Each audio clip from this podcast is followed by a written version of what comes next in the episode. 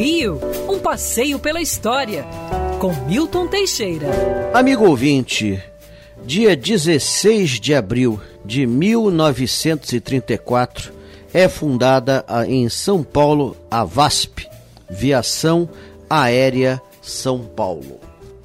A VASP inicialmente é, trabalhava com aviões trimotores Junkers Ju-52 e pretendeu-se fazer logo um, um evento midiático importante. Também em 16 de abril de 1936, no segundo aniversário da empresa, programou-se uma viagem de avião é, de São Paulo para o Rio de Janeiro. Olha que temeridade! E outra equivalente do Rio de Janeiro para São Paulo. Dois aviões Junkers Ju-52, abarrotados de convidados, fizeram a viagem nos dois sentidos. Vocês têm que pensar que na época não existiam radares, uh, o rádio era algo temerário, só funcionava em alguns momentos da viagem e a experiência do piloto é que era fundamental. Era ele que salvava ou condenava à morte os pacientes.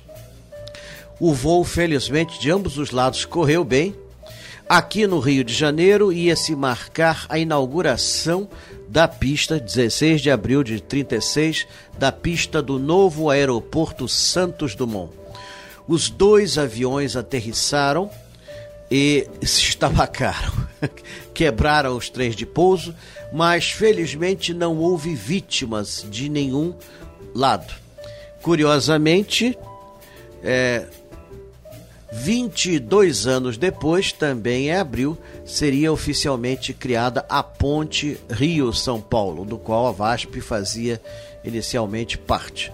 A VASP acabou no final do século XX, fundida a outras empresas e hoje pertence ao passado e à história da aviação no Brasil.